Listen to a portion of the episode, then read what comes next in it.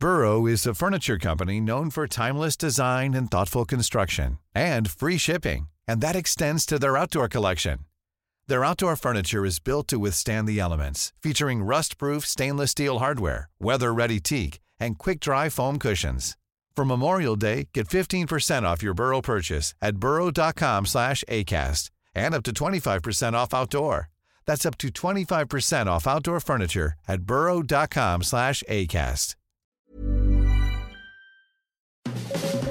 Las claves del mundo. El contexto internacional en Podcast OM.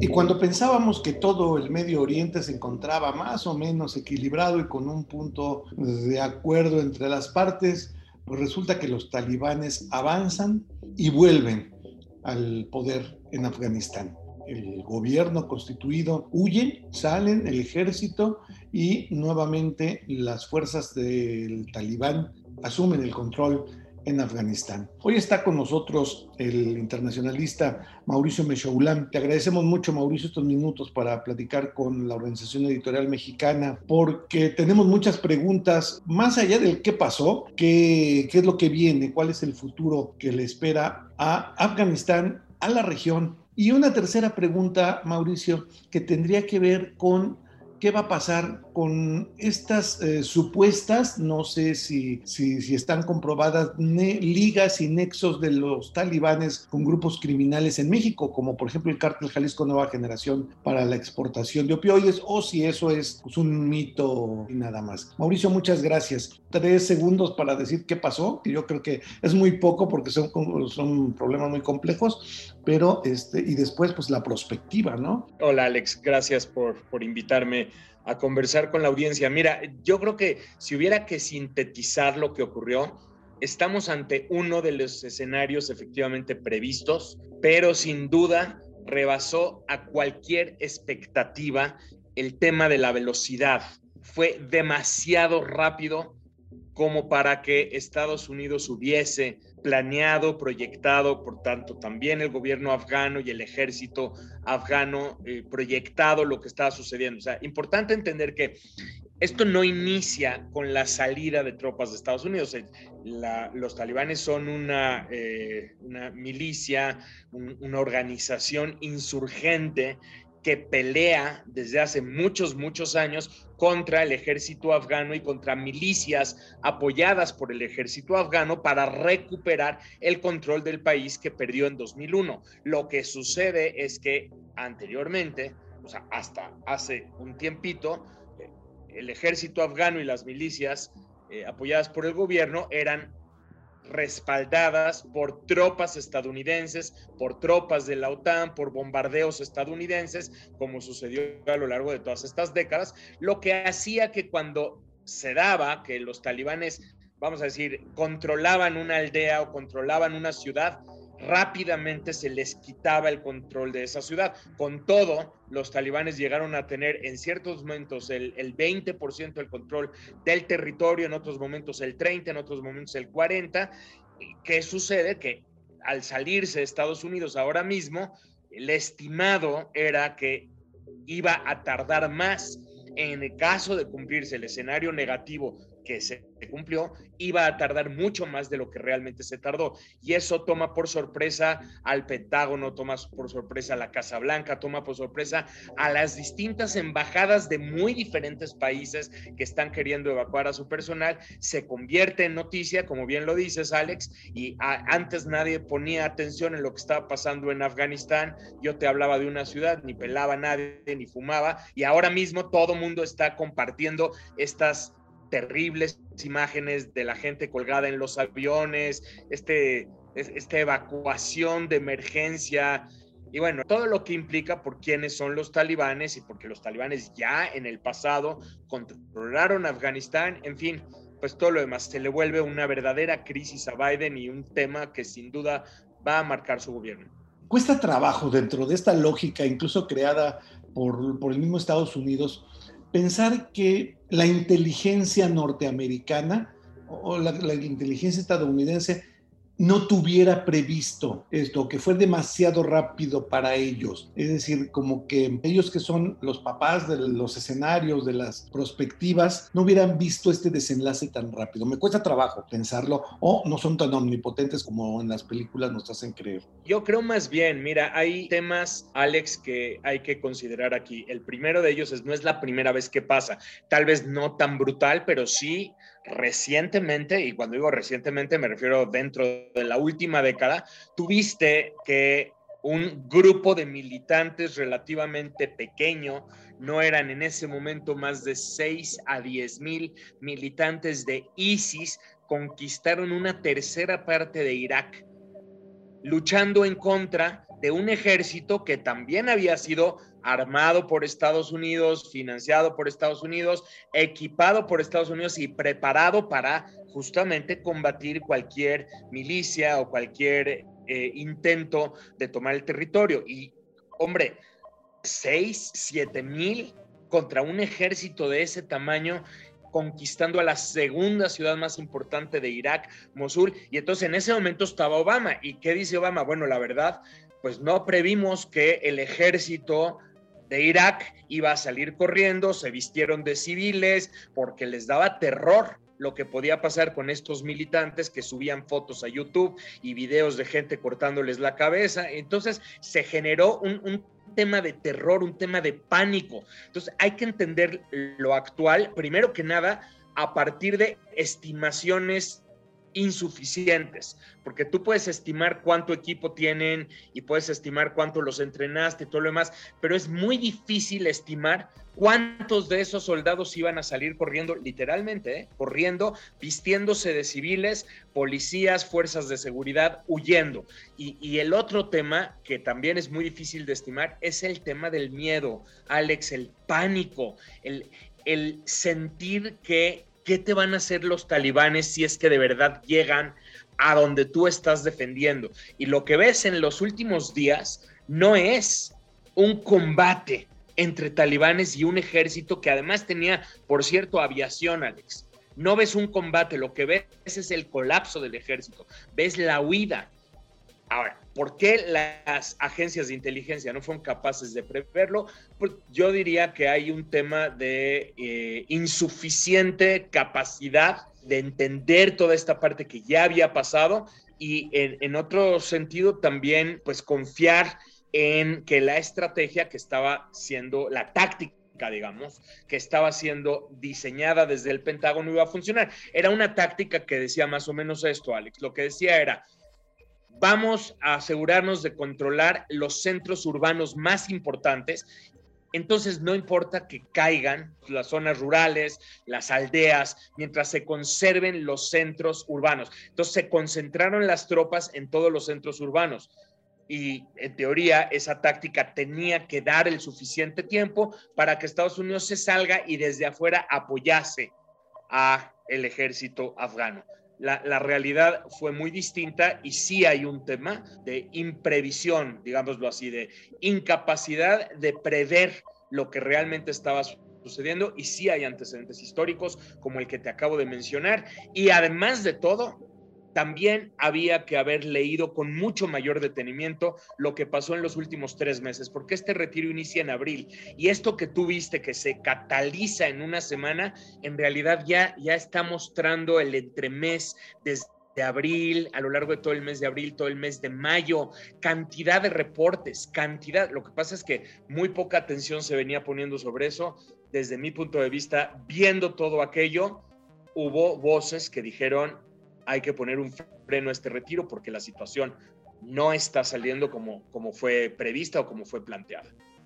Mauricio, vámonos en, análisis concéntricos. Primero, Afganistán. ¿Qué llega? ¿Un gobierno fundamentalista, un régimen de terror? A partir de la, de la experiencia previa, ¿qué estaría esperando Afganistán para sí mismo? Mira, en realidad ese es como el gran signo de interrogación. Sí llega una organización fundamentalista, sí llega una organización que tiene actividad terrorista propia y vínculos con organizaciones terroristas y vínculos con crimen organizado. Yo no sé si con el cártel Jalisco Nueva Generación, no tengo yo una evidencia al respecto, pero definitivamente son, son narcotraficantes de primera línea y parte de su financiamiento procede de ese narcotráfico que además se mueve en distintas redes. Entonces, ese es definitivamente el, grupo que llega. Ahora, la gran interrogante es cómo se va a comportar ese grupo. Si realmente se van a comportar a la forma extremista que se les conoce y que se les vio entre el 96 y el 2001, o bien si se van a comportar de una forma diferente,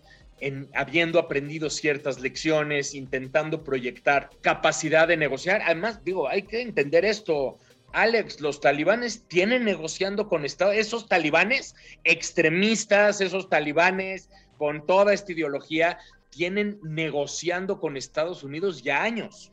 El acuerdo, el pacto fue firmado por Donald Trump en febrero después de meses de negociación.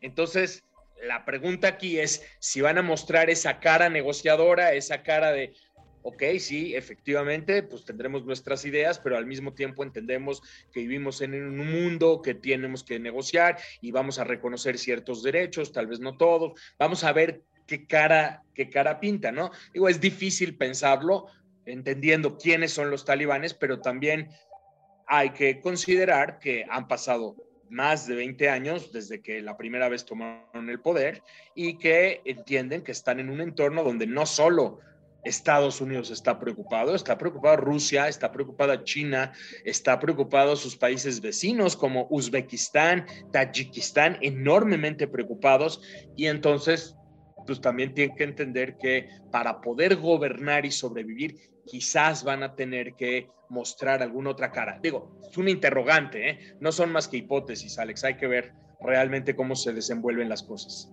Así como mencionabas a los vecinos más inmediatos, ¿quién más tendría que estar preocupado en el equilibrio de fuerzas del Medio Oriente en este momento? Déjame nada más hacer una pequeña corrección. Afganistán forma parte de Asia Central, no es propiamente Medio Oriente. Y, justo es importante, ¿por qué? Porque Afganistán tiene ligas muy importantes con, con lo que sucede entre Pakistán e India. Pero también desde la perspectiva ideológica, porque es un país ideológico, religioso, es un país musulmán, entonces también va a incidir en lo que sucede con Irán, otro país que es también vecino y que también está muy preocupado de lo que pase en Afganistán, ¿no? Pero tienes el tema de India y Pakistán. Eh, Pakistán es un país que se sabe y de manera demostrada ha sido uno de quienes apoya a los talibanes, ha sido interlocutor con los talibanes, aunque también Pakistán tiene su propio movimiento talibán que, se, que le preocupa. Entonces, digamos, la preocupación de Pakistán es que no se le convierta en un tema extremo que pueda desestabilizar el propio país. Pero sí hay una interlocución ahí importante. A la India le preocupa mucho por, eh, por, la posible exportación de la militancia islámica en sí como Cachemira, lo mismo que a China, por ejemplo, ¿no? El, el tema de Xinjiang y los militantes islámicos en Xinjiang, todo, y a Rusia también. Entonces, todo eso preocupa y al mismo tiempo se entiende que tienen que negociar con los talibanes porque ya también parece ser una realidad de la vida el que este va a ser el grupo que va a gobernar el país y que hay que entenderse con ellos con el propósito de garantizar la estabilidad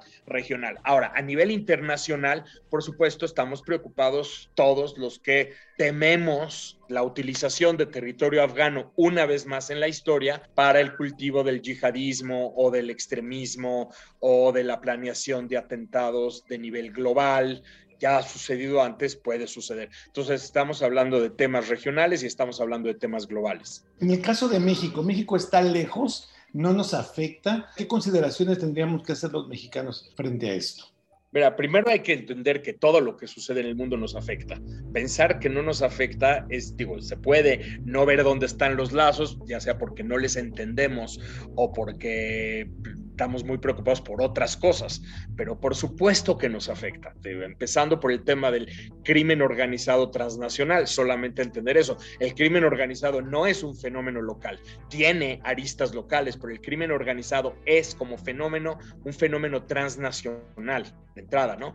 Hay otro tipo de temas como por ejemplo las posibles repercusiones económicas que todo esto pueda tener dependiendo las distintas estrategias que se siguen. Hay una muy clara, eh, Alex, el impacto que estos eventos tengan en la política interna de Estados Unidos puede tener efectos en términos de la composición de la próxima Cámara de Representantes en Estados Unidos, por ejemplo, puede tener efectos en términos de quién vaya a ser presidente en el futuro y si eso altera la presidencia en Estados Unidos, ya nos movió a nosotros, México, la ecuación.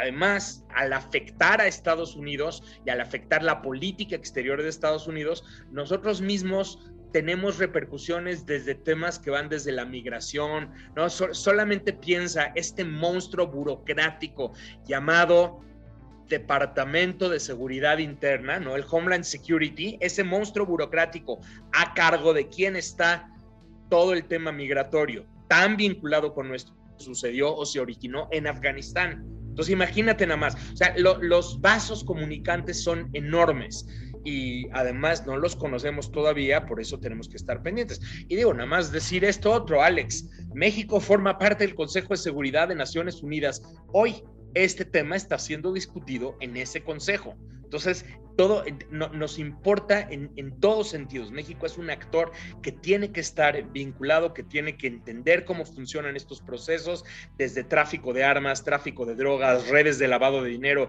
conexiones entre actores no estatales violentos, hasta temas que tienen que ver con política, geopolítica global o política interna en Estados Unidos. Claro, de momento es un golpe para Biden. Muy fuerte Pareciera que así lo vende Trump, por ejemplo, o los republicanos. Muy fuerte porque incluso lo que está haciendo Trump, y tú que sabes mucho de temas de periodismo y comunicación, lo que está haciendo Trump es que le está dando un spin. Déjame decirte, Trump fue quien negoció este pacto y Trump fue quien pactó que Estados Unidos iba a retirar a todas sus tropas para el mes de mayo de este año. Lo que hace Biden es opta por sostener la decisión de Trump y de hecho la pospone unos meses. Dice mayo es demasiado pronto. Sí nos vamos a salir, pero no en mayo, como había firmado Trump, sino que nos vamos a salir para septiembre 11, eligiendo esa fecha, esa fecha clásica. Pero ¿qué, qué spin le pone Trump a los sucesos. Dice, la salida de tropas bajo mi mandato hubiese sido algo completamente distinto. Lo que estamos viendo es que Biden simplemente dejó ir a Afganistán, se dio el territorio sin asegurar la estabilidad. Y eso, y eso es Trump el que argumentaba que sí debía salirse Estados Unidos de Afganistán. Ahora imagínate todos los republicanos que argumentan que Estados Unidos tenía que haberse quedado ahí. Ahora, hay que decir que también como un balance, la opinión pública estadounidense abrumadoramente apoyaba la salida de tropas de Afganistán. Entonces el tema no era la salida, el tema era los cómo. O sea, no era un tema estratégico, sino táctico. ¿Cómo ibas a implementar la salida de manera tal que no sucediera lo que sucedió con la velocidad que sucedió? O sea, cómo elegir las fechas y cómo tener la flexibilidad de que en cierto momento detengas la salida y estés dispuesto a volver a enviar dos mil o tres mil tropas si fuera necesario con el propósito de que no ocurriera este colapso, aunque tu meta esté clara y tu meta sea la salida. Ese es lo que se está criticando incluso dentro del campo demócrata a Biden en este momento. Mucho de qué hablar de aquí en adelante y por más que, queremos los mexicanos no estarnos viendo el ombligo, pues nos vuelve a tomar por sorpresa esta información que como dices nos afecta y nos puede afectar mucho. Muchas gracias, Mauricio Mechoulan, académico, gran conocedor de temas geopolíticos. Te agradezco mucho tu generosidad para platicar con la Organización Editorial ah, Mexicana. Al contrario, encantado de conversar con ustedes y toda la audiencia. Hasta pronto mucho, mucho que pensar de lo que está sucediendo en aquella región del mundo. Recuerde que en esta misma emisión de este podcast de las claves del mundo, en una edición anterior que usted puede consultar fácilmente por todas las plataformas donde se transmiten los podcasts, busque las claves del mundo y ya habíamos abordado el tema de Afganistán, los antecedentes y este contexto previo a estos acontecimientos, como el mismo Mauricio Meshaulam nos dijo, se precipitaron mucho más de los que cualquiera hubiera, hubiera pensado. Cheque ese podcast porque le va a servir para poder entender el podcast del día de hoy. Muchas gracias por habernos acompañado en esta emisión. Yo soy Alejandro Jiménez y escúchenos en el siguiente podcast de esta emisión.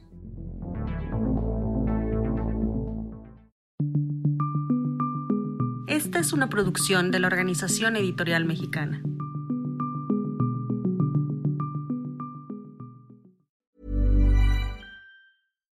If you're looking for plump lips that last, you need to know about Juvederm lip fillers. With Juvederm Volbella XC and Juvederm Ultra XC, your lip look, whether it's subtle or bold, can last up to one full year with optimal treatment and no additional maintenance. Find a licensed specialist and see if it's right for you at juvederm.com today. That's J U V E D E R M.com. Add fullness to lips in adults over 21 with Juvederm Volbella XC or Juvederm Ultra XC. Do not use if you have severe allergies or a history of severe allergic reactions, or if you're allergic to lidocaine or the proteins used in Juvederm. Tell your doctor if you have a history of scarring or taking medicines that decrease the body's immune response or that can prolong bleeding. Common side effects include injection site redness, swelling, pain, tenderness, firmness, lumps, bumps, bruising, discoloration, or itching. As with all fillers, there's a rare risk of unintentional injection into a blood vessel, which can cause vision abnormalities, blindness, stroke, temporary scabs, or scarring. For full important safety information, visit juvederm.com.